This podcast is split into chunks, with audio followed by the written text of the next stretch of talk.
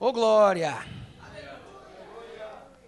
Irmãos, se Deus tivesse destinado pessoas para estarem na igreja e pessoas para estarem no mundo, se fosse Deus que tivesse determinado quem está aqui dentro e quem está lá fora, eu tenho que repetir isso. As pessoas que estão lá fora no mundo mereciam entrar no céu porque estão fazendo a vontade de Deus. Amém, pessoal? Se as pessoas estão aqui dentro porque Deus quis e quem está lá fora está porque Deus destinou para isso, essas pessoas merecem entrar no céu porque estão fazendo a vontade de Deus. Mas é um absurdo esse tipo de ideia, de conceito, de pensamento. A Bíblia não mostra isso. E eu sei que algumas pessoas poderiam insistir na pergunta, mas Deus não sabia que Adão ia pecar? Se eu perguntasse para vocês, sabia ou não sabia? O que, é que vocês me respondem? Sabia, sabia. Agora, vocês já perceberam como é complicada a forma de falar do ser humano, a forma que nós nos comunicamos? Quantos aqui entendem que a linguagem humana, ela tem limitações? Quantos aqui entendem isso? Existem limitações, né? Tem coisa que a gente sente que a gente nem sabe como traduzir. A gente não sabe falar, às vezes falta a palavra. Um exemplo disso, por exemplo, seria quando nós queremos falar sobre algo que nós já vivemos e nós temos aquela sensação, puxa, rapaz, eu já passei por isso. Sabe aquela sensação que parece que você já esteve aqui, que já você tem que falar tudo isso para explicar o que você está passando. Todo mundo sabe o que é, mas você não tem uma palavra no português que sirva para isso. A gente pega emprestado do francês, né? Déjà vu, déjà vu, que significa em português eu já vi, já visto, já passei por isso, né? Mas em português a gente não tem uma palavra, então a gente pega emprestado de outro idioma que as palavras contêm riquezas, existem limitações. Todo mundo que estuda a Bíblia sabe que esse negócio de tradução é complicado. Quando a gente se depara com textos mal traduzidos do hebraico ou do grego, na palavra de Deus, a gente entende a questão do problema dos idiomas. Essa confusão das línguas foi uma coisa que Deus fez. Está escrito lá em Gênesis, se não me engano, capítulo 11, versículo 7, ou é capítulo 7, versículo 11. Capítulo 11, versículo 7 a confusão das línguas. Foi Deus que fez. Quantos aqui sabem que tudo que Deus faz é muito bem feito, até a confusão? É por isso que é complicado traduzir de um idioma para o outro. E tem que se ter muito cuidado quando você vai interpretar ou traduzir alguma coisa. Então, se você parar para pensar sobre estas questões de complicação, para para pensar sobre a questão do verbo. Estamos falando sobre o verbo saber, né? Deus sabia que o homem iria pecar. Mas se a gente for falar em termos de português, a gente tem, por exemplo, o presente, o passado e o futuro. Os três elementos básicos de divisão do tempo. Mas a gente sabe que existem as ramificações. Tem o presente, tem o, tem o, o passado, o pretérito perfeito, o pretérito imperfeito e tem o pretérito mais que perfeito. Tem o futuro do presente e tem o futuro do. O que é pretérito? Passado. O futuro do passado. Olha a esculhambação. Mas preste atenção do negócio. Vocês vão entender o que eu estou querendo dizer. O passado imperfeito é aquele que eu fazia quando alguma coisa me interrompeu. O passado perfeito é aquele que eu fiz. O passado mais que perfeito é algo que eu fizera há tanto tempo que já está consumido e já está esquecido. Fiz, fazia, fizera. O futuro do presente é aquele onde eu vou fazer, né? Farei. O futuro do passado é aquele que seria, se fosse.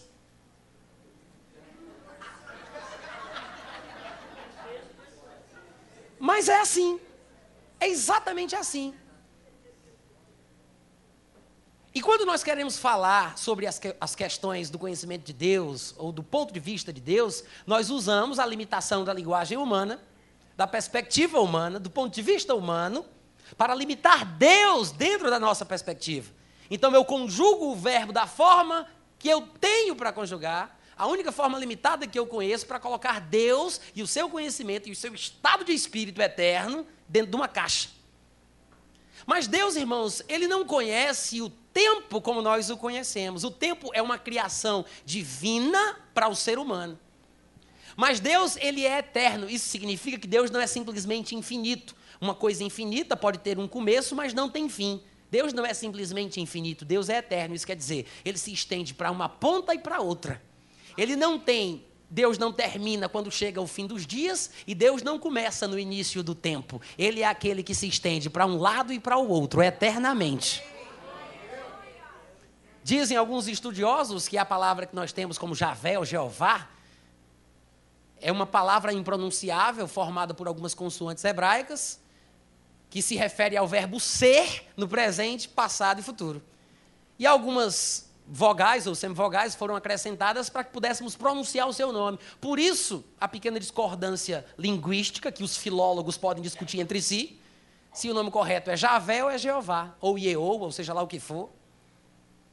O fato, o fato é que a palavra significa é aquele que era, que é e que já está sendo lá no futuro ou que há de vir, como foi traduzido. E algumas Bíblias, como a linguagem de hoje, traduzem este nome por o eterno. O que a gente tem que entender é que Deus está muito, muito acima de tudo isso que a gente experimenta aqui. E a perspectiva de Deus não pode ser comparada com a humana. Não pode ser comparada com a humana. Deus, em muitas ocasiões, ele desce ao nível de linguagem humana, porque Deus deseja se comunicar. Então, ele usa termos humanos para que haja uma comunicação. Não que Deus seja como o homem. Quando Deus diz, é, desperta-me a memória, ou quando a Bíblia diz que Deus se arrependeu de ter feito o homem, ou quando a Bíblia diz que Deus se lembrou de Noé. É uma tentativa de Deus se comunicar em termos humanos. Mas Deus não se enquadra nestes padrões. Deus não conhece aquilo que nós chamamos de passado, presente e futuro. Deus vê todas as coisas como uma coisa só. Deus, irmãos, é o criador do tempo, é o inventor do que nós chamamos de tempo. Deus criou o vento e o lugar por onde o vento corre. Deus criou o mar e os limites do seu alcance. Deus é simplesmente soberano em natureza e essência. Deus não é uma invenção da inteligência humana. Deus inventou o homem com inteligência. Então, quando nós queremos compreender o ponto de vista de Deus sobre o que nós chamamos de presente, passado e futuro, tentamos colocar Deus no dia em que nós nos imaginamos. Como, por exemplo, no dia que Adão pecou. Nós arrastamos Deus para o habitat natural e conjugamos a perspectiva de Deus de acordo com a nossa limitação ridícula, limitada. Eu dizer que Deus sabia é uma forma de comunicar uma verdade, mas pode ajudar na má interpretação. Por que não dizer Deus soube? Porque não faria diferença nenhuma. Mas quando eu digo Deus soube, eu estou falando de uma coisa que já aconteceu e Deus soube porque viu. Mas isso ajuda mais a cabeça humana a compreender o ponto de vista de Deus. Porque no dia que Adão pecou, Deus viu. Para Adão aquilo seria chamado de futuro, mas para Deus já passou. A gente vive o presente, o passado e o futuro ao mesmo tempo e não percebe. Tem um código que impede a nossa consciência desta realidade. Mas nada que a unção do Espírito Santo não possa ajudar. Que tempo é esse que a gente está vivendo aqui? Presente, passado e futuro. Que tempo é esse? Que tempo é esse? Presente. Vou perguntar de novo. Que tempo é esse aqui? Que tempo é esse? Que tempo era? Não. Vou perguntar de novo. Que tempo é esse aqui? Que tempo é esse? Que tempo era? Vamos tentar de novo. Presta atenção. Que tempo é esse aqui? Que tempo era?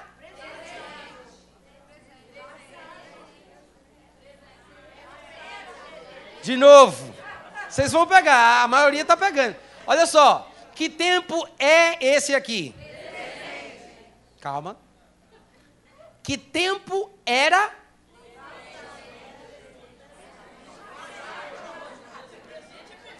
A última vez.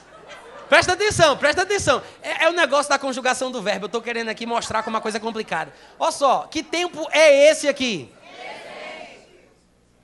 Que tempo era? Ele era presente, ele é passado. Vocês percebem que uma coisa tão simples como essa deixa a gente complicado? Imagina a gente falar sobre a onisciência de Deus, né? Vamos de novo. Que tempo é esse? Presente. Que tempo era? Presente. Que tempo era? Presente. Era presente. Agora é passado. Mas era? E é? Isso. Agora vocês perceberam que esse tempo que eu chamo de presente é o futuro do que passou? Claro. Claro. Isso aqui é o futuro.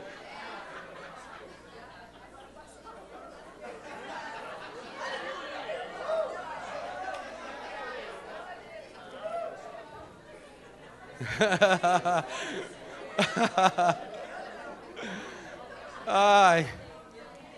Quem quer que eu repita de novo? Vá comprar o CD. Não, é brincadeira. A última vez, tá, gente? E, e, eu tenho um objetivo com isso. O propósito é mostrar para vocês como realmente é complicado. É, uma, é, uma, é um conceito abstrato. É por isso que é complicado da gente manipular essas informações, os termos, as ideias. Né? Porque são coisas abstratas com as quais nós temos que lidar abstratamente. É um termo que significa uma coisa que, quando eu ouço, eu tenho que associar, associar à minha mente a ideia que ela representa presente, passado e futuro, são apenas palavras que representam uma determinada coisa, mas a gente se atrapalha exatamente por isso. E a nossa perspectiva, tão limitada como é, que até mesmo a gente não entende a nossa forma de falar entre nós, imagina em querer meter Deus no meio dessa bagunça toda. Isso aqui é o presente, é o presente. Agora é o presente. Agora é passado. Era presente. Mas é passado. O que é isso aqui agora? É o futuro do que já passou, que não deixa de ser outro presente. Isso quer dizer o quê? Que eu vivo ao mesmo tempo, todo dia, toda hora, o presente, o passado e o futuro e não noto. Eu não percebo. Mas Deus está vendo, gente. Eu vivo o presente, o passado e o futuro ao mesmo tempo. Mas não percebo. Eu não noto isso. Então Deus viu quando Adão pecou. Deus viu Adão pecando. Deus viu a decisão que ele tomou naquele tempo que nós chamaríamos de futuro, mas para Deus já passou. O fato de Deus ter visto não faz de Deus o responsável pelo que ele viu. O fato de Deus saber, como nós diríamos antecipadamente, se comparado ao momento em que nós sabemos.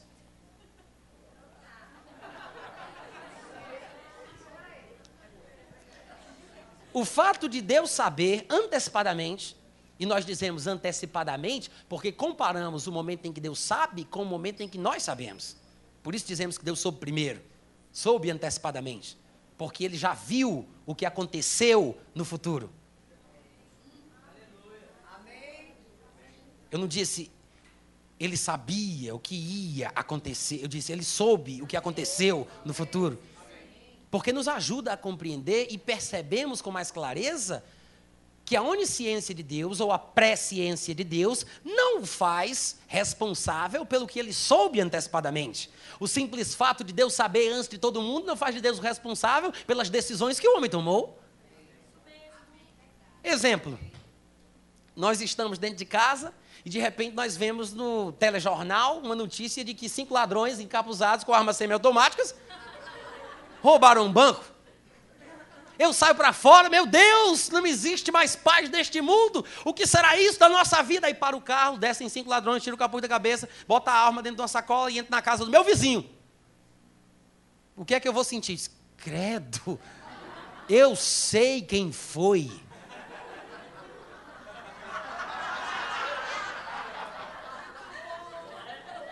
É culpa minha? O que é que eu tenho a ver com isso?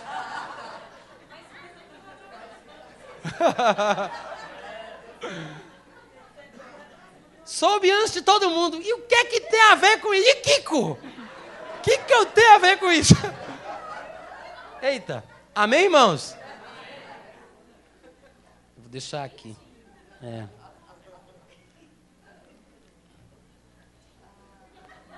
Obrigado. Diga Deus não, é injusto. Aleluia. A presciência de Deus não faz de Deus o responsável por aquilo que ele viu. E as passagens do Antigo Testamento, irmão Natan, que falam coisas que iriam acontecer, sobre declarações a respeito do futuro, que de fato aconteceram, irmãos. Se Deus já sabia antes, ele poderia dar um furo de reportagem a hora que ele quisesse não são predeterminações, são previsões de algo que ele viu acontecer. Quando Deus declara o futuro, ele mostra que sabe do fim desde o começo e me dá garantia para poder seguir a sua palavra.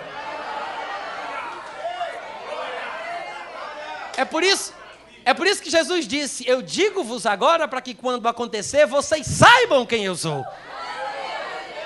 Para a gente ter certeza, para a gente saber que está no caminho certo, para confiar na Sua palavra. Ele, fa ele fala e não erra. Deus não manipula o ser humano como fantoche. Ele não fez para ser uma marionete, um robô. Amém, irmãos? E é isso que nós temos que entender. E muito provavelmente, ao longo dessa ministração, daqui para mais tarde, a gente vai falar sobre Judas também, que é o ícone da ideia da predestinação inclusive cantada nos versos de Raul Seixas. E muito mal interpretada hoje dentro da igreja, porque não temos uma perspectiva mais abrangente sobre o que a Bíblia ensina sobre ele. Mas Judas, pasme você, não era um demônio encarnado. Judas também era gente. E vou mais além: Judas era um homem de Deus. Porque na evolução da teologia da predestinação fatalista, Há quem diga hoje em dia, não vou dizer o nome da pessoa, nem pagando depois da reunião, mas ele tem livros publicados, é um dissidente de uma grande igreja no Brasil. Mas ele tem ministrado que as pessoas que estão no mundo, que resistem à verdade e à graça irresistível de Deus, é porque, com certeza, além de destinadas à danação eterna, elas são demônios encarnados. E ele diz, baseado na passagem da parábola que, que, Jesus contou, que tem um dono de um determinado campo que, que plantou o trigo, aí vem um ladrão de noite, aí planta o joio, aí ele cresce junto com o trigo, e o homem não sabe como foi que aconteceu, e ele espera o tempo certo, quando o trigo ficar branco, para ele poder discernir o bem do mal. Mas o joio é joio, não tem como mudar a sua natureza. O negócio é arrancar o joio. É assim que eles, eles ensinam. Então, quem está no mundo que não se converte, que resiste à graça irresistível, é porque, além de destinado à danação eterna, é, na verdade, um demônio encarnado. Demônio não se converte. Então, essas pessoas são do inferno, vão para o inferno, vieram de lá e voltam para lá. E Judas, supostamente, seria mais um. É por isso que eu gosto de dizer: Judas também era gente. Era um homem de Deus. Você pode parar para pensar que ele foi escolhido para ser enviado, juntamente com aqueles 70, de dois em dois, para pregar, para curar, para expulsar demônio. Quando Judas morreu, Pedro disse: alguém precisa substituir ele em seu ministério. E os pré-requisitos não eram poucos, nem Paulo poderia preencher aquela vaga, porque tinha que ter sido testemunha ocular de Jesus desde o primeiro dia em que ele apareceu no batismo de arrependimento que João pregou, até o dia que ele foi elevado às alturas. Tinha que ser alguém tão dedicado e tão interessado que estava no dia do batismo quando Jesus apareceu. Ou seja, tinha que ser atraído primeiro pela pregação de João Batista, para depois ver Jesus chegando e depois ter seguido Jesus até o dia que ele foi elevado. Judas preencher esse pré-requisito. Ninguém, não era todo mundo que podia preencher a vaga dele naquele ministério apostolado, não. Não era qualquer um. Para ser testemunha do Cordeiro, testemunha ocular da vida, ministério, morte, sepultamento e ressurreição de Jesus, tinha que preencher esses pré-requisitos. Judas, Judas estava lá. E você vai ver a tentativa de Judas para libertar Jesus o seu remorso, o seu reconhecimento de pecado, a sua tentativa para libertá-lo, enquanto todos os outros corriam com medo, trancando nas, se trancando nas casas, Judas foi lá onde estava Jesus, lá na prisão, bateu na casa do sumo sacerdote, enfrentou de cara a cara, disse que pecou, que era errado, Jesus era inocente, devolveu a moeda. Por que você acha que ele se angustiou tanto a ponto de se matar? Ah, mas é porque o diabo levou ele a fazer isso. Mas é claro que sim. Mas imagina o sentimento humano pelo qual ele passou. Você não pensa que Pedro também foi tentado a fazer o mesmo? Tão corajoso, tão bravo, tão delicado, tão consagrado, tão santo. Vou até a morte contigo. Todo mundo aqui pode largar a mão, mas eu fico firme. Aí Jesus disse: Antes do outro dia, antes do nascer do sol, antes que o galo cante, antes do nascer do sol, tu vai me negar três vezes. E Jesus ainda disse para ele: Pedro, eu sei que você, do jeito que é, vai passar uma tentação muito grande. Enquanto orava, eu vi em meu espírito: Satanás vai te pegar para peneirar como trigo. Ele vai fazer isso com todos vocês, mas eu, Pedro, especialmente orei por ti. Aí você me pergunta: e por que ele não orou por Judas? Você vai saber daqui para o final. Cenas do próximo capítulo.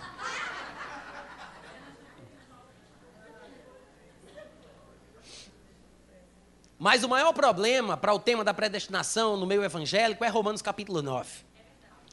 Porque as pessoas não entendem o que está escrito ali. São expressões muito fortes que confundem a cabeça humana. E sem esses princípios elementares básicos que nós comentamos aqui, uma pequena argumentação oferecida pelo Espírito Santo através do vaso que vos fala, as pessoas chegam em Romanos 9 Credo, eu pensei que tinha terminado o segundo tempo. As pessoas chegam em Romanos 9 despreparadas, sem conhecimento, sem condição espiritual para enfrentar o que Paulo tenta mostrar ali. As pessoas tentam raciocinar, entender pelo argumento lógico, mas a mente não foi designada para resolver problemas espirituais. Amém. A mente humana é uma benção, não estou dizendo aqui que ela deve ser desprezada, até porque a Bíblia diz que nós só conseguiremos experimentar a vontade de Deus através da renovação da mente. Isso quer dizer que ela é muito importante, não pode ser jogada fora. Porque se não servisse para nada, nós experimentaríamos a vontade de Deus não pela renovação da mente, mas pela remoção da mente. Mas se ela é importante, é porque tem que ser renovada. Só joga no lixo o que não presta mais. O que é útil eu não vou remover, eu vou renovar. Mas, ainda assim, cada coisa em seu lugar. Não é por causa que a mente é uma coisa criada por Deus, com todas as suas capacidades e os seus poderes, que eu vou utilizar a mente para fazer uma coisa que só o espírito humano tem condição de entender. Coisas espirituais devem ser discernidas espiritualmente. Amém, irmãos? Afinal de contas, quem é que sabe das coisas do homem senão o seu próprio espírito que nele está? Como diria Paulo, 1 Coríntios capítulo 2, versículo 11. A mente é uma benção, mas deve ficar em seu lugar. Diga, uma coisa é uma coisa. Outra coisa é outra coisa. Não confunda conhaque de alcatrão com catraca de caminhão. Abra em Romanos capítulo 9, por favor.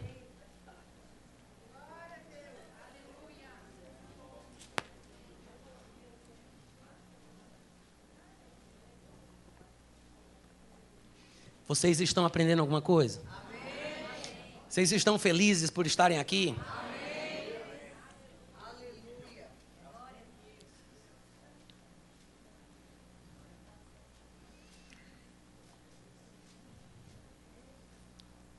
Aleluia. Aleluia.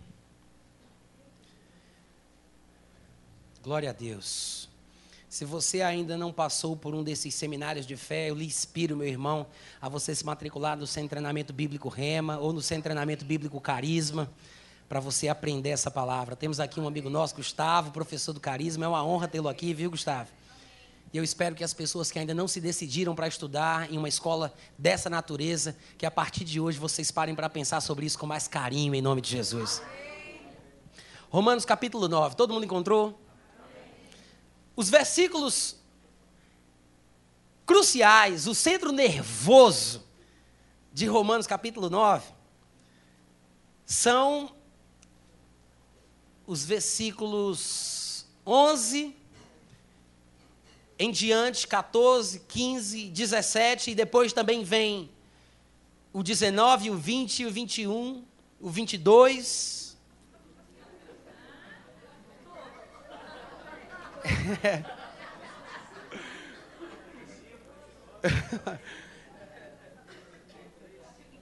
Não, é isso mesmo. É até o 22. Assim, o, o principal, o miolo do negócio é isso aqui. No versículo 11 ele fala sobre os gêmeos Esaú e Jacó. Diz que ainda não eram gêmeos nascidos nem tinham praticado o bem ou o mal, para que o propósito de Deus quanto à eleição prevalecesse, não por obras, mas por aquele que chama. Já fora dito a ela, o mais velho será servo do mais moço, como está escrito: Amei Jacó, porém me aborreci de Esaú. Que diremos, pois, a injustiça da parte de Deus? De modo nenhum, pois ele diz a Moisés: Terei misericórdia de quem me aprouver ter misericórdia, e compadecer-me-ei de quem me aprouver ter compaixão. Assim, pois, não depende de quem quer, de quem corre, mas de usar Deus a sua misericórdia. Porque a Escritura diz a Faraó: Por isto mesmo te levantei, ou como diria Hebreus, ou ou como diria Êxodos, lá pelo capítulo 9, por isso eu te tenho mantido em teu lugar, para mostrar em ti o meu poder e para que o meu nome seja anunciado por toda a terra. Logo, tem ele misericórdia de quem quer e também endurece a quem lhe apraz. Tu, porém, me dirás: de que se queixa ele ainda? Pois quem jamais resistiu à sua vontade? Quem és tu, ó homem, para discutires com Deus? Pode, porventura, por exemplo, o objeto perguntar a quem o fez, por que me fizeste assim? Ou o oleiro, por exemplo, não tem direito sobre a massa, para do mesmo barro fazer um vaso para honra e outro para desonra, um mais caro e um mais barato, para vender para uma família mais rica, uma família mais pobre? É, é essa a ideia que ele está apresentando aqui, quando ele fala do exemplo natural sobre o oleiro que faz vasos para serem vendidos. Que diremos, pois, se Deus, querendo mostrar a sua ira e dar a entender o seu poder, suportou com muita longanimidade os vasos de ira preparados para a perdição. Aleluia! Aleluia, o que, gente? Tem calma aí, eu estou só imitando aqui o povo que prega desse jeito. A fim de que também desse a conhecer as riquezas da sua glória em vasos de misericórdia, que para a glória preparou de antemão. E eu vou parar aqui por enquanto. Esses versículos que nós lemos aqui são debatidos há muitos e muitos anos. E há todo tipo de interpretação a respeito desta passagem. Há quem diga que Romanos 9, 10, 8, 9 e 10, aliás, 9, 10 e 11, desculpa. Há quem diga que os capítulos 9, 10 e 11 são capítulos extra o livro de Romanos. É como se Romanos fosse um livro com oito capítulos de evangelho, os oito primeiros, cinco, é, quatro ou cinco capítulos finais sobre aplicação prática e três capítulos, 9, 10 e 11, que são, na verdade, um desvio do assunto, uma, uma divagação inadequada de Paulo, um parênteses, um apêndice, sem necessidade. Há quem vá para o outro extremo e diga que o capítulo 9, 10 e 11 é a essência do que Paulo queria dizer, e os outros capítulos são apenas coadjuvantes, o ponto principal da epístola. Irmãos, de uma forma ou de outra, eu sei que Romanos 9, 10 e 11 fazem parte de um contexto. Amém. E que são parte integrante do desenvolvimento de uma ideia, é assim que eu entendo, que Paulo vem estabelecendo desde o capítulo 1. E muitas vezes, e isso vai parecer engraçado para você, mas muitas vezes não entendemos ou não percebemos que, na verdade, o capítulo 9 de Paulo é o ápice, o cume de uma argumentação feroz de Paulo para mostrar que não existe destino. Parece curioso. Mas é exatamente por isso que, ao tocar nestes pontos, ele correu o risco de ser mal interpretado. Porque, ao falar sobre isso, as pessoas que não vêm acompanhando o raciocínio se perderam ao longo da caminhada por não acompanharem o desenvolvimento da ideia que ele vem estabelecendo desde o capítulo 1. Qual o ponto central da epístola aos Romanos? Mostrar que Deus não faz acepção de pessoas. Paulo quer deixar claro que Deus não ama mais os judeus do que os gentios. E que os judeus, por mais que tenham sido considerados povo de propriedade exclusiva de Deus, não foram, pelo simples fato de serem judeus, descendentes carnais de Abraão, destinados à salvação, à glória e à vida eterna. Paulo, para enfatizar isso e para mostrar isso, ele cita exemplos da Bíblia, da história dos judeus, dos textos sagrados dos israelitas, que apontam para momentos de exceção. É por isso que vem a citação de Jacó e Esaú. É por isso que vem a citação de Isaac e Ismael, cujo nome nem sequer é mencionado. É por isso que ele fala sobre a misericórdia que ele diz que vai ter de quem ele quer ter misericórdia. Mas a gente nunca para para pensar, irmãos, Deus é uma pessoa. Deus é uma pessoa. Tem coisas que Deus gosta, tem coisas que Deus não gosta. Há coisas que agradam a Deus, há coisas que o desagradam. A Bíblia fala, por exemplo, que sem fé é impossível agradar a Deus. Não adianta o quanto a pessoa tente, se esforça, corra. Sem fé é impossível. Então, há coisas que Deus gosta. Deus pode ter a liberdade de gostar de certas coisas e de não gostar de outras? Pode ou não pode? Você dá essa liberdade para Deus? Então, Deus vai ter misericórdia não de quem você determina que ele tenha, não de quem você acha que ele deveria ter, mas de quem ele quiser ter. É isso que o texto aqui está tentando mostrar. Paulo está tentando tirar da cabeça preconceituosa, egoísta do judeu, de que ele não ama só aquele que é descendente carnal de Abraão. E ele vai ter misericórdia não somente dos judeus, mas de quem ele quiser ter misericórdia. E ele só vai dar paga pelo mal cometido para aquele que merece. É isso que ele faz. Quando ele cita aqui o endurecimento do coração de, de, de, de, Faraó, você tem que lembrar que no capítulo 1, Paulo já descreveu toda a situação na qual o próprio Faraó se encontrava. Como não só ele, mas como também muitas outras pessoas que viveram e vivem e ainda viverão nessa terra.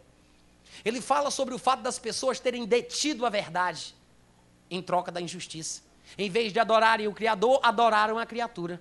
Se tornaram sábios em seus próprios raciocínios, anulando a sabedoria de Deus, obscurecidos no entendimento, endurecidos em seu coração, e por causa das próprias escolhas, o próprio Deus os entregou a uma disposição mental reprovável para irem mais longe no pecado. Que foi o que aconteceu com o Faraó. Leia o capítulo 1 de Romanos, leia o capítulo 2, leia o capítulo 3, leia o capítulo 4. Quantos aqui sabem que o capítulo 9 vem depois desses capítulos iniciais? Isso é uma revelação muito profunda para a sua vida.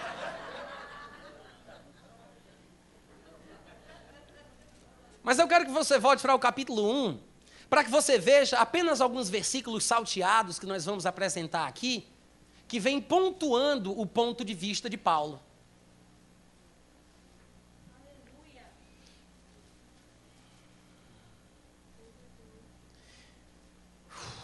No capítulo 1, no versículo 16, ele diz: Eu não me envergonho do evangelho, porque é o poder de Deus para a salvação de todo judeu que nele crê. Amém? Não. Como é que está escrito aí?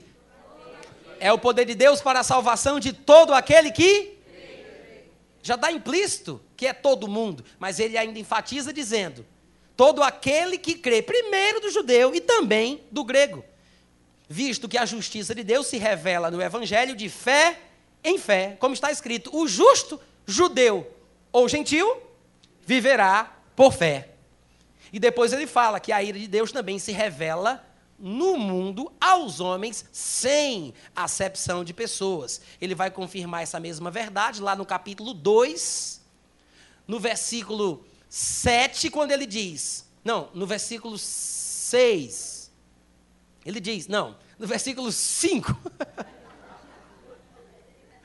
Segundo a tua dureza, ó homem, e coração impenitente, acumulas contra ti mesmo ira, para o dia da ira e da revelação do justo juízo de Deus, que retribuirá, retribuirá a cada um segundo o seu procedimento. Vida eterna aos que, perseverando em fazer o bem, procuram glória, honra e incorruptibilidade, mas ira e indignação aos facciosos que desobedecem à verdade e obedecem à injustiça. Tribulação, angústia virão sobre a alma de qualquer homem que faz o mal, ao judeu primeiro e também ao gentil. Glória, porém, e honra e paz a todo aquele que pratica o bem, ao judeu primeiro e também ao gentil, porque para com Deus não há acepção de pessoas. Então você observa que Deus, que Paulo, ele vem mostrando aqui a não diferença entre judeu e gentil aos olhos de Deus. E Paulo, na sua loucura, em sua implicância doutrinária, que eu amo, ele chega a dizer do capítulo 2 que o verdadeiro judeu não é aquele que nasceu de pais hebreus. Ele diz que o verdadeiro judeu, o verdadeiro descendente de Abraão, o verdadeiro herdeiro das promessas, o verdadeiro Israel de Deus, é aquele que o é por dentro e não por fora, por causa do DNA, da, da biologia, por causa do corpo, da carne, da sua ascendência. Paulo diz: versículo 28, porque não é judeu quem o é apenas exteriormente, nem é circuncisão a que é somente na carne, porém judeu de verdade é aquele que o é por dentro, e circuncisão a que é do coração, ou seja, no espírito, não segundo a letra, cujo louvor não procede dos homens, mas de Deus. Porque o homem vê o exterior, mas Deus é aquele que vê o coração. Paulo, sendo judeu, ele diz: o judeu de verdade é aquele que o é em espírito. Espiritualmente. É por isso que, falando sobre essa nova raça, me permitam colocar assim, ou essa nova espécie, essa nova criatura ou criação de Deus na terra, que é a igreja constituída tanto por judeus como por gentios, no versículo 13 do capítulo 2, ele diz: Porque os simples ouvidores da lei não são justos diante de Deus, mas os que praticam a essência, o coração da lei, hão de ser justificados. Quando, pois, os gentios, como nós, brasileiros, né, naturalmente falando, que não somos judeus segundo a carne, quando, pois, os gentios que não têm lei, porque a lei foi dada a Moisés e o povo judeu, mas quando os gentios, como nós, que não temos lei, procedem por natureza, por natureza, não por regras de procedimento, não por estatutos, não por cerimônias, não por liturgias, mas quando um gentio, que não tem lei por não ser judeu, mas quando um gentio procede por natureza de conformidade com a lei, não tendo lei, o próprio gentil serve de lei para si mesmo. Estes mostram a norma da lei gravada no coração testemunhando-lhes também a consciência e os seus pensamentos, tanto acusando como defendendo, no dia em que Deus, por meio de Cristo Jesus, julgai os segredos dos homens de conformidade com o meu evangelho. Porque judeu verdadeiro não é aquele que é apenas exteriormente, nem circuncisão aquela que é somente na carne, mas no coração. Então, o que nasce de novo, o homem que nasce de novo, judeu ou gentil, ele, por natureza, procede de acordo com o coração da lei. E por ter uma natureza nova que o faz andar em linha com o coração da lei, o homem que nasce de novo serve de lei para si mesmo. Esta é a nova lei da liberdade. É por isso que João diria em 1 João 3, 20 e 21, que se o nosso coração, não é se Satanás não nos acusar, não é se o pastor não nos acusar, não é se o cônjuge não nos acusar, ele diz: se o nosso coração não nos acusar, nós temos confiança diante de Deus. Porque eu sirvo de lei para mim mesmo. Eu recebi um novo coração. Deus prometeu e cumpriu. Ele disse: Eu tirarei o coração de pedra, eu vou dar um coração flexível, sensível, capaz de perceber a minha vontade. Eu vou escrever os meus estatutos, a minha lei, a minha vontade, a minha palavra na sua mente e no seu coração. 2 Coríntios 4,6 declara: O Deus que disse das trevas resplandecerá a luz, Ele mesmo resplandeceu em nosso coração, para a iluminação do conhecimento da glória de Deus na face de Cristo. Quem recebeu um coração novo aqui? Uh, glória! Você serve de lei para você mesmo. Seja você judeu, seja você gentil, nasceu de novo, as coisas da carne, o seu pedigree, a sua genealogia, o seu histórico é esterco. Você tem que considerar tudo isso como perda. Você tem que jogar para trás. Você tem que se esquecer, porque não tem valor. Você nasceu em berço de ouro, Dentro da sua religião, a sua posição é privilegiada. Paulo disse: Eu poderia me gabar segundo a carne se alguém pensa que pode. O meu nascimento foi privilegiado. Eu sou da tribo de Benjamim, uma das mais queridas das tribos de Israel. Eu fui circuncidado ao oitavo dia. Sou filho de pai e de mãe hebreus. Eu sou da linha farisaica, a mais fiel, a mais fanática. Quanto ao zelo da, que havia na lei, impecável, irrepreensível. Mas tudo que para mim considerava ganho, lucro, eu considerei como perda. Para que eu pudesse ganhar a Cristo e ser achado nele, não tendo justiça própria que procede da lei, mas a justiça que vem de Deus pela fé em Cristo Jesus. Então Paulo, ele vem aqui em Romanos estabelecendo o princípio bíblico da justificação divina, que é pela fé, sem acepção de pessoas, para o judeu e para o grego. A ira, o juízo e a punição é para o judeu e para o grego. A glória, a paz e a imortalidade é para o judeu e para o grego. E um judeu que lesse isso, porque o ministério de Paulo não era somente para os gentios, e nós muitas vezes equivocadamente pensamos assim, porque Paulo glorificava o seu ministério voltado para os gentios, mas isso não significa que ele fosse chamado por Deus para pregar só para os gentios. Porque se você depois ler o escopo, a abrangência do ministério de Paulo, em Atos capítulo 9, Atos capítulo 22, Atos capítulo 26, você vai ver. Você vai ver que Paulo foi chamado para falar para os filhos de Israel, para os reis da terra e para os gentios. De fato, em Atos 22, Ananias chega a dizer para ele: O Deus de nossos pais te escolheu para conheceres a sua vontade, para veres o justo, para ouvires uma voz da sua própria boca, porque terás de ser sua testemunha diante de todos os homens das coisas que tens visto, tens visto e ouvido. Em Atos capítulo 9 está escrito: Vaso escolhido para levar a sua palavra perante os filhos de Israel, perante os gentios, os reis da terra e todos os filhos de Israel. O, o ministério de Paulo era para o judeu e para o gentio.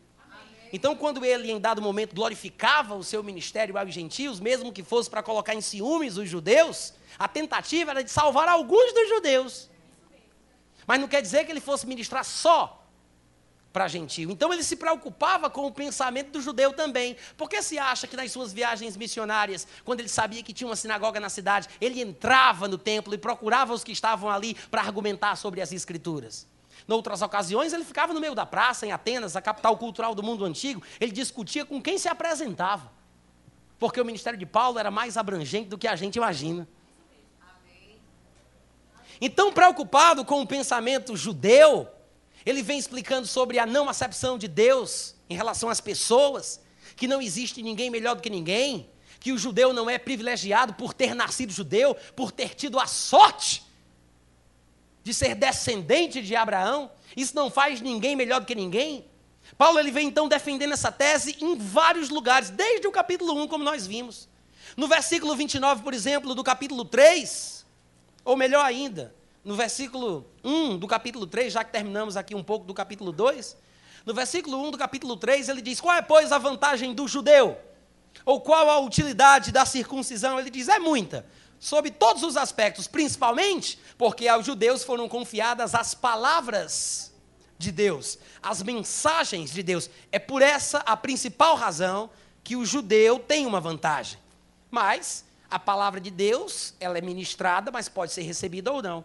É por isso que no versículo 3 Paulo diz: E daí, se alguns não creram, a incredulidade deles virá desfazer a fidelidade de Deus? De maneira nenhuma. Seja Deus verdadeiro e mentiroso todo homem. Paulo mesmo era judeu e tinha recebido essa palavra. Então a palavra de Deus enviada primeiramente aos judeus não havia falhado, porque o próprio Paulo, judeu, a tinha recebido. E no versículo 9 do capítulo 3 ele diz: Que se conclui? Temos nós, os judeus, qualquer vantagem? Ele diz: Não, de forma nenhuma, pois já temos demonstrado que todos, judeus ou gentios, estão debaixo do pecado. E ele começa a mostrar que não há nenhum justo, nenhum sequer, nenhum há quem entenda, quem busque a Deus, que se desviaram, que a boca está cheia de veneno, de maldição, amargura. Mas no versículo 19 ele diz: Nós sabemos que tudo isso que eu mencionei aqui tudo o que a lei diz, ela diz aos que vivem na lei, para que se cale toda a boca e todo mundo seja culpável perante Deus, visto que ninguém vai ser justificado diante dele por obras da lei. E no versículo 21 ele acrescenta: Mas agora, sem lei, se manifestou a justiça de Deus. E ele diz: Justiça de Deus, versículo 22, mediante a fé em Jesus para todos, judeus e gentios, fica subentendido e sobre todos, judeus ou gentios, que creem, porque não há distinção. Eu quero que você note, com estas citações que estamos fazendo aqui de forma aleatória, que o ponto que Paulo vem abordando desde o começo até chegar no capítulo 9 e passando dele, é exatamente o fato de que Deus vai justificar qualquer homem que creia. Que o judeu não é especial, que ele não está destinado à salvação, não importa o que faça. Nasceu na família certa, está salvo. Não é isso. É isso que Paulo vem mostrando. E no, no capítulo 9, que chega naquele, naquele ápice da sua exposição, ele vai mostrar exatamente isso. Então ele toca nos pontos de escolha divina, de predestinação, e as pessoas se confundem. Porque não perceberam o que ele vinha dizendo e leem o texto com uma perspectiva diferente. E no versículo 29 do capítulo 3, ele diz: É porventura Deus somente dos judeus? Não é também dos gentios? Sim, também dos gentios. Ele vai citar o exemplo de Abraão, que recebeu a justiça pela fé antes de ser circuncidado, e a circuncisão só veio depois, como um sinal do selo da justiça da fé. Ele vem mostrando tudo isso, irmãos, para que os judeus entendam, para que nós entendamos, que o judeu não é especial, que o judeu não está garantido no céu que ele não está predestinado para a vida eterna. O simples fato de ser judeu não garante a entrada no céu. Quando chega no capítulo 9, no versículo 1, ele diz: Eu digo a verdade em Cristo, não minto, testemunhando comigo no Espírito Santo a minha própria consciência. Eu tenho grande tristeza, incessante dor no coração. Por quê? Porque eu mesmo desejaria ser maldito, separado de Cristo, por amor de meus irmãos meus compatriotas, os judeus, segundo a carne. Olha só, o ponto não mudou, a história é a mesma. Ele vem discutindo sobre o mesmo assunto desde lá. E ele diz: são israelitas, rapaz, meu Deus do céu. Pertence-lhes a adoção, também a glória, as alianças, a lei, a legislação, o culto, as promessas.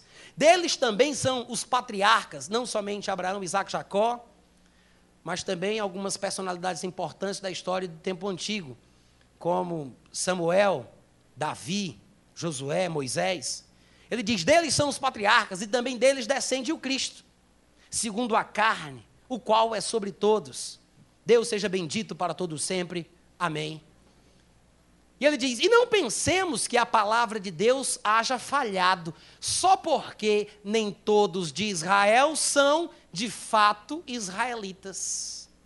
Se a gente vier mantendo o raciocínio que Paulo estabelece desde o capítulo 1, quando a gente começar a ler, a partir do versículo 6 aqui, vai ficar mais fácil de compreender, irmãos. Se ele estivesse estabelecendo aqui no capítulo 9 que uns foram destinados para ser salvos e outros não, por que que no capítulo 10, que é depois do capítulo 9, depois dele ter falado tudo isso, ele diz, irmãos, a boa vontade do meu coração e a minha súplica a Deus a favor deles são para que sejam salvos.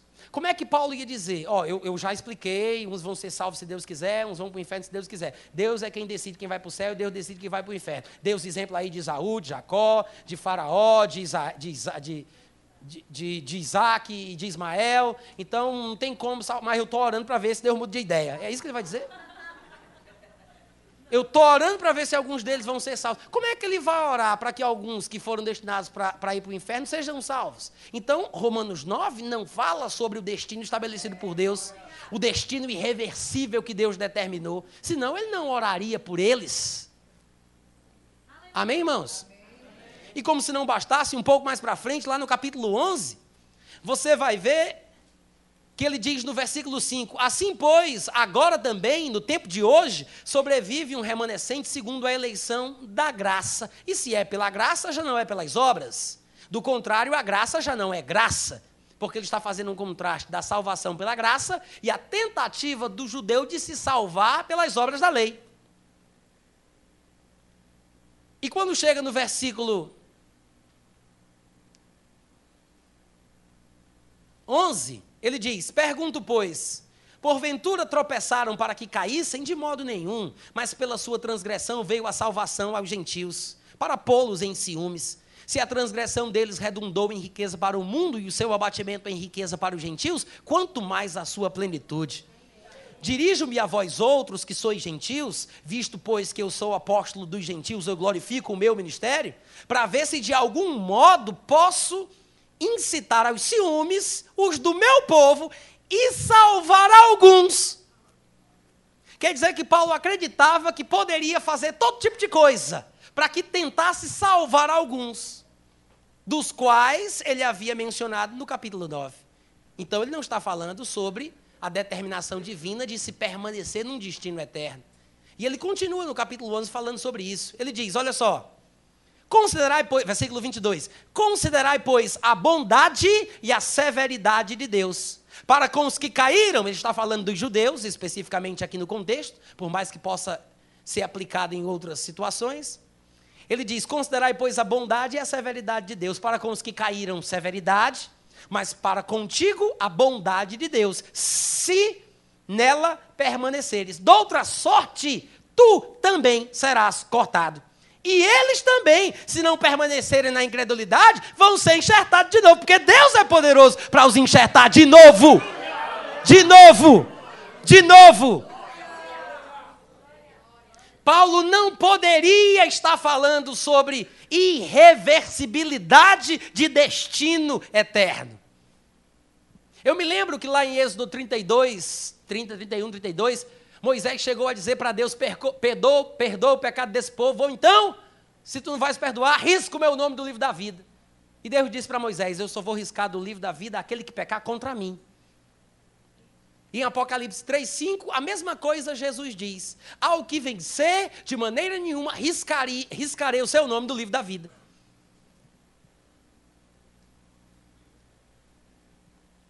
Tirarei do livro da vida quem pecar contra mim. O que vencer, de maneira nenhuma riscarei o seu livro, o seu nome do livro da vida.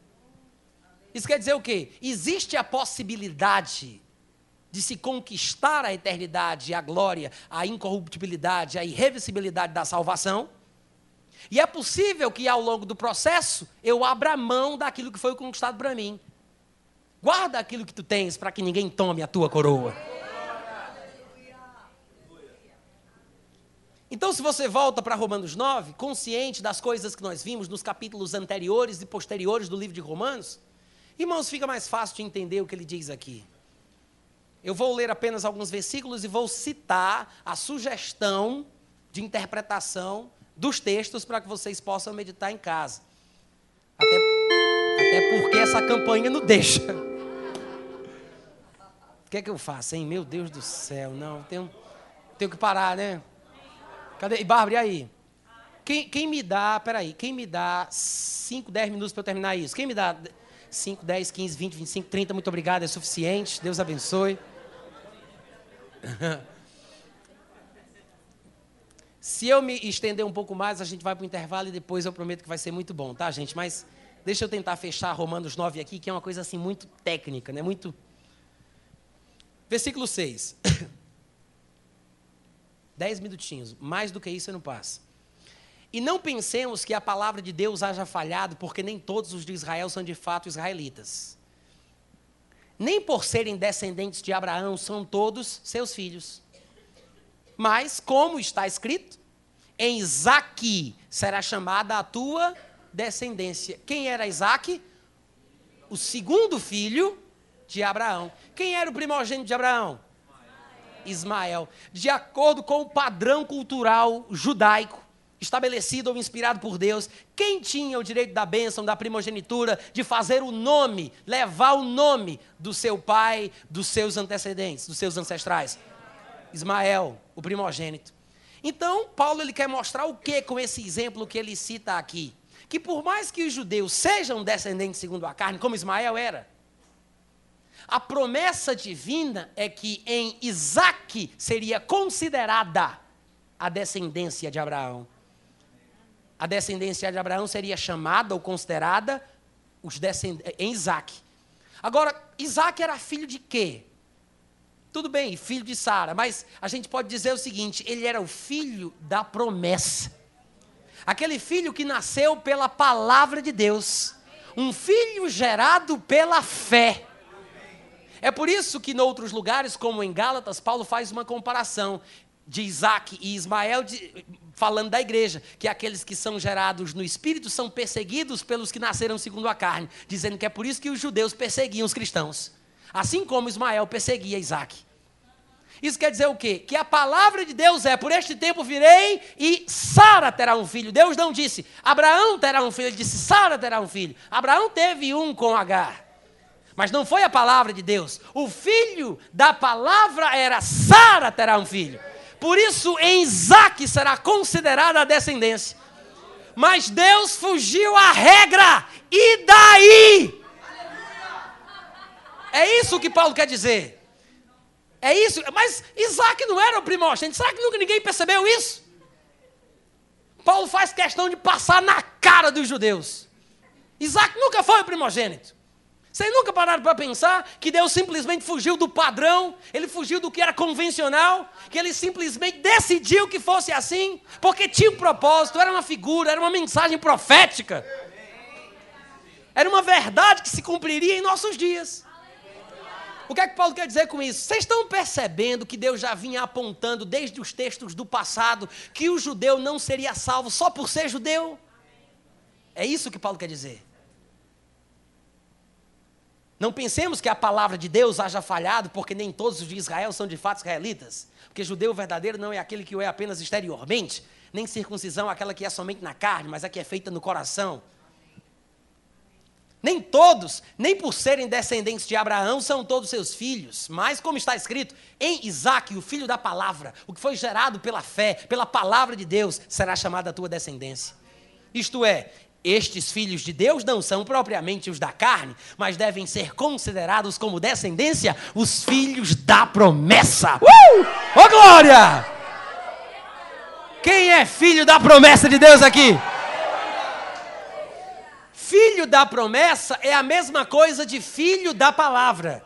Porque quando alguém promete, ele tem que dizer alguma coisa. Se Deus prometeu, para que ele cumpra, isso quer dizer, ele vai cumprir a sua palavra filho da promessa, gerado da promessa, é gerado da palavra. Porque a palavra da promessa é: por esse tempo virei e Sara terá um filho, não é? Abraão vai ter um filho, não importa com quem seja, Sara vai ter um filho, que seria Isaac. E ele diz: e esse não é o único exemplo que mostra que as pessoas estão, que mostra que as pessoas não estão predestinadas para a salvação só porque nascem hebreus ou judeus. Ele diz, Paulo diz no versículo 10, não é a única história que mostra que não existe um destino previamente estabelecido. Que Deus está obrigado a se submeter ao, ao padrão cultural judaico que ele mesmo inspirou. Não somente Sara, mas outro exemplo, como, como no caso de Rebeca, ao conceber de um só Isaac, nosso pai. E ainda não eram gêmeos nascidos. E ele vai citar Esaú e Jacó. Quem era o primogênito?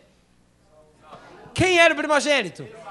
Quem tinha o direito da bênção? O direito da, da primogenitura? Nos padrões culturais judaicos estabelecidos por Deus? Esaú. Ismael, no caso de Sara. Esaú, no caso de Rebeca. Ele diz: Nós temos exemplo de sobra para mostrar que o judeu não vai ser salvo só porque é judeu. Ou vocês não lembram, no caso, por exemplo, de Esaú e Jacó? E ele faz uma declaração que, por não entendermos o contexto da epístola toda, a gente se atrapalha. E daí surgem essas interpretações erradas, por não terem aquele conhecimento que nós demonstramos aqui sobre o ponto de vista de Deus, a sua presciência, o fato de Deus conhecer o que nós chamamos de presente, passado e futuro. E quando há aqui a conjugação do verbo nessa complicação toda, a gente se atrapalha e começa a pensar em Deus, entendendo as coisas pelo nosso ponto de vista. Não eram ainda os gêmeos nascidos, nem tinham praticado o bem e o mal, para que o propósito de Deus quanto à eleição prevalecesse, não por obras, mas por aquele que chama. Irmãos, o que é que ele quer dizer com isso aqui? Presta atenção. Ele está dizendo o seguinte: ainda não eram gêmeos nascidos, nem tinham praticado o bem ou o mal. Então ele quer mostrar o quê? Na cabeça do judeu, quem faz o que é certo, quem obedece às coisas da lei, quem pratica as obras da lei, com certeza vai ser justificado. É assim que o judeu pensa. Então ele diz: Esaú e Jacó. Vocês não lembram da história, não? Eles nem tinham nascido ainda. E o que foi que o profeta disse? O mais novo, o mais velho, será servo do mais moço. Não era uma predeterminação do que iria acontecer, era uma previsão, um furo de reportagem sobre aquilo que Deus viu acontecendo. a mulher sentiu aqueles pontapés em seu ventre e ela consultou o profeta. O que está acontecendo? Foi quando o profeta veio, falou algumas coisas relacionadas ao assunto e, e declarou isso. Citou essa frase que nós estamos aqui. Só que essa frase, o mais velho será servo do mais moço, foi feita em Gênesis capítulo 25, versículo 23. O primeiro livro da Bíblia. Aí Paulo emenda o que ele acaba de citar com o versículo 13, como está escrito: Amei Jacó, porém me aborreci de Esaú, que foi declarado em Malaquias, capítulo 1, versículo 2 e 3. Uma declaração do primeiro livro da Bíblia, de Gênesis, é ligada diretamente a uma declaração do último livro do Antigo Testamento. E a gente pensa, porque Paulo juntou as duas coisas, que tudo isso foi dito na mesma hora. O mais servo, antes mesmo de nascer, eu quero dizer, o, o mais velho será servo do mais moço, porque eu amei. Jacó antes de nascerem e aborrecia Esaú. Mas, irmãos, a declaração de Malaquias, que foi feita pelo profeta no último livro da Bíblia, já fazia centenas de anos que Esaú tinha morrido e que Jacó tinha morrido. Então, o profeta, falando sobre uma coisa que eles precisavam entender, ele diz: Amei Jacó, mas aborreci Esaú. Por quê? Porque Esaú não agradou a Deus, mas Jacó agradou. Sem fé é impossível agradar a Deus. Esaú era o tipo de pessoa que trocava as bênçãos de Deus por um prato de feijão com arroz. Depois que o homem tinha morrido, centenas de anos depois, Deus vem e revela: É, eu preciso dizer isso para vocês. Eu amei Jacó e aborreci Esaú. Paulo pega as duas declarações em extremos diferentes, lá em Malaquias, lá em Gênesis, e junta um com o outro. Quando a gente lê, a gente pensa que Deus está dizendo: Antes que nasçam, eu quero que fique bem claro, eu amei Jacó.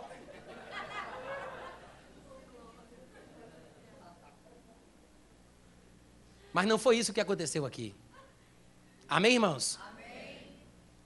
E no versículo 11 ele fala: Não eram gêmeos nascidos nem tinham praticado o bem e o mal, para que o propósito de Deus quanto à eleição prevalecesse. O propósito de Deus para eleger alguém para a salvação não se estabelece pelas obras praticadas do judeu mas pela sua vida, pelo seu comportamento, pela sua atitude, pelo seu coração. O pecado pode estar à porta, mas a pessoa cumpre dominá-lo. Se ela proceder bem, é certo que será aceito. Chega no versículo 14, e já foram os nove minutos. Ele diz: Que diremos, pois, a injustiça da parte de Deus? Ele diz, de modo nenhum. Pois ele disse a misericórdia: Eu tenho. Pois ele diz a Moisés: Gente, eu tenho esse problema. Às vezes eu misturo as coisas. Uma vez eu estava pregando no Rio de Janeiro, eu fui falar Pedro, Tiago e João. Eu disse Pedro, João, Pedro, Tião e Joago. Outra vez ministrando sobre Jesus ter amaldiçoado a figueira e dizendo que ele tinha visto uma figueira com folhas de longe, de uma distância longa, eu disse de uma distonga. No outro dia eu fui falar sobre os pregadores prediletos, eu disse prega, pregaleto predidor. Acontece. Mas Deus usa as coisas que não são para envergonhar né, as coisas loucas deste mundo. Que diremos, pois, a injustiça da parte de Deus? De modo nenhum, pois ele diz a Moisés: Eu tenho os meus padrões de preferência. Eu sou uma pessoa que gosta de certas coisas e não gosta de outras. Tem coisas que me agradam e coisas que me desagradam. Eu vou ter misericórdia de quem eu quiser ter misericórdia. É isso que ele está dizendo aqui, como eu expliquei para vocês. Terei misericórdia de quem me aprouver ter misericórdia, e terei compaixão de quem me aprouver ter compaixão. Então não depende de quem quer, de quem corre, de, de praticar as obras da lei, de se esforçar para cumprir o ritual, mas é uma questão de você se basear na misericórdia de Deus. Como diria Paulo, tende por salvação a longanimidade do nosso Senhor Jesus Cristo. Porque a Escritura diz a Faraó, versículo 17: Para isto mesmo te tenho mantido, te tenho deixado nesta situação. Aqui nós temos te levantei. Pode ter sido um problema de tradução, mas se você vai para o texto de Êxodo, se não me engano, capítulo 9, lá pelo versículo 16, você vai ver que ele diz: Por isso eu te tenho mantido, te deixado nesta situação, nesta posição, para mostrar em ti o meu poder e para que o meu nome seja anunciado por toda a terra. O endurecimento do coração de Faraó, as coisas que Faraó praticou, estão relacionadas à explicação que Paulo já deu em Romanos no capítulo 1, que Deus os entregou a uma disposição mental reprovável para cometerem toda sorte de impureza. E quando chega no versículo 18, ele diz logo: Deus tem misericórdia de quem quer e também endurece ou entrega a uma disposição mental reprovável aquele que ele acha que convém, a quem lhe apraz. Tu, porém, me dirás: de que se queixa ele ainda? Pois quem jamais resistiu à sua vontade? Porque Deus tem o seu padrão de escolhas. Então quer dizer que o simples fato de ser judeu não me garante ser salvo? E Paulo diz: não. Então, quem é que pode questionar o que Deus está dizendo? E, Deus, e, Paulo fala: Pois é, quem és tu, homem, para discutir isso com Deus? E ele dá um exemplo de um moleiro que cria o vaso, que, que trabalha com o barro e cria utensílios para a ornamentação das casas. Então ele cita o exemplo dizendo: porventura, um objeto, não é que ele está tratando o homem como objeto, ele não está dizendo que o homem é um objeto, ele está dando um exemplo, como Jesus sempre fazia, citando exemplos de coisas naturais para elucidar verdades espirituais. Amém, gente? Amém. Então ele diz: pode porventura um objeto perguntar a quem o fez, por que me fizeste assim? Paulo não está querendo dizer que o ser humano é um objeto e que ele foi feito assim, pecador ou santo, crente ou ímpio. Não é isso que Paulo está dizendo. Ele está dando um exemplo. Um objeto, ele pode perguntar: por que me fizeste assim? Não pode. Da mesma forma, passando agora para o que ele quer dizer, ele diz: o homem não tem, não tem condição de questionar a sabedoria divina, a sua liberdade de escolha, o seu padrão de preferência e questionar o porquê dessa sua vontade de se agradar somente daqueles que creem, independente se é judeu ou gentil. Porque Deus é livre. Deus é uma pessoa que gosta de certas coisas e desgosta de outras. Deus estabelece os padrões, manda quem pode, obedece quem tem juízo. Então ele dá um exemplo. O objeto não pode perguntar quem o fez, por que me fizeste assim. Da mesma forma, o homem não pode questionar a liberdade que Deus tem para fazer as coisas como ele quer, para estabelecer os padrões pelos quais as pessoas podem ser salvas. Amém, irmãos? Amém. Ele não está dizendo que a pessoa não pode perguntar, por que Deus que eu fui feita assim? Por que tu me fez assim? Ele não está dizendo isso. E ele continua. Ou, por exemplo, o oleiro. Passei de 10 minutos. E agora, gente? Tá, com licença. Ou, versículo 21. Ou não tem o oleiro direito sobre a massa, para do mesmo barro fazer um vaso para honra e outro para desonra. Ou seja, um utensílio mais barato para uma, uma, família mais pobre poder comprar e levar para sua casa, ou um utensílio mais cheio de, de requinte que uma família mais rica possa adquirir. Ele não tem direito, como dono do seu próprio negócio, de fazer um vaso mais simples e um vaso mais luxuoso. Um que o honra pelo seu trabalho e o outro até que o desonraria. Mas ele não tem liberdade para fazer o que ele quer, para vender para as camadas sociais que ele escolher. Não tem? Da mesma forma que o oleiro tem liberdade para trabalhar com o seu barro, que diremos, pois, se Deus, querendo mostrar a sua ira e dar a conhecer o seu poder, suportou com muita longanimidade os vasos de ira. Ele usa a expressão vasos por causa do exemplo natural que ele deu. Amém, irmãos? É uma figura de linguagem.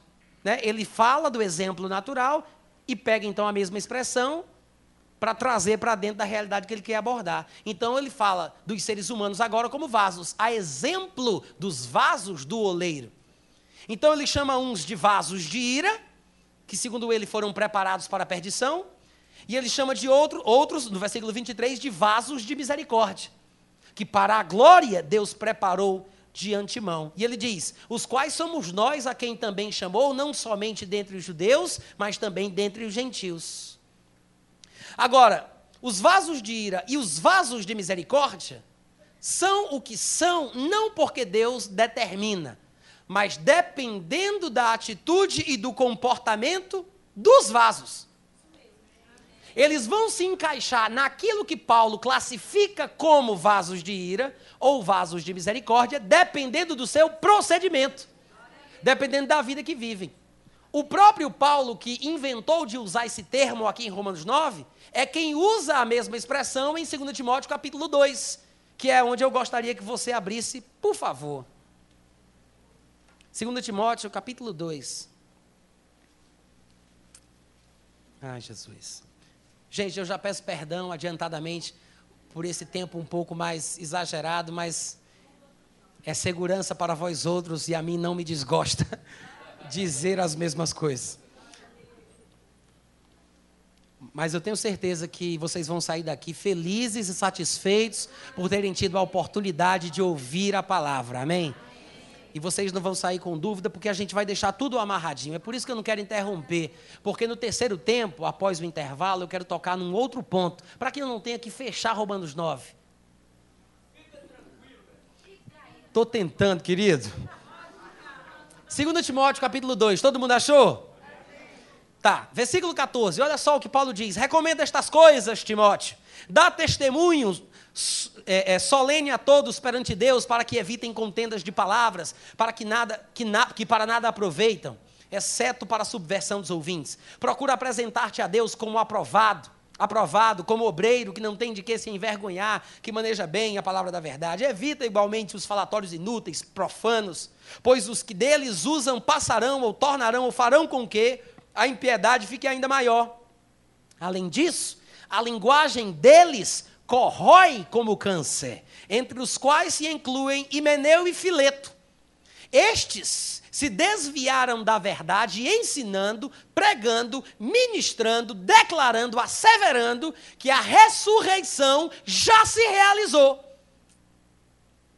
É como quem diz hoje em dia: uma vez salvo, salvo para sempre.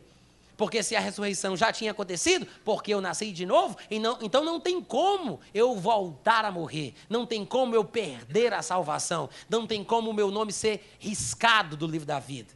Então Paulo diz: estes se desviaram da verdade, dizendo que a ressurreição já aconteceu e estão pervertendo a fé de alguns que os ouvem.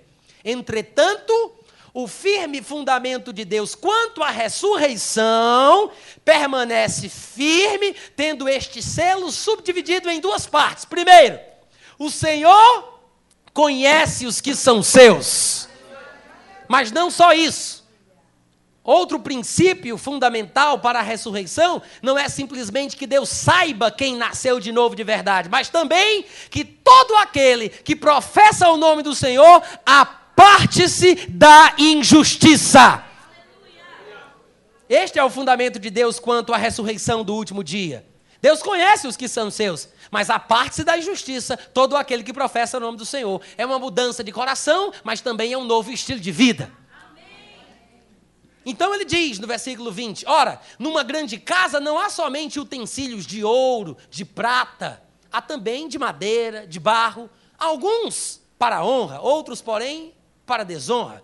Assim, pois, se alguém a si mesmo se purificar destes erros, será um vaso, um tecílio para honra, santificado e útil ao seu possuidor, estando preparado para toda boa obra.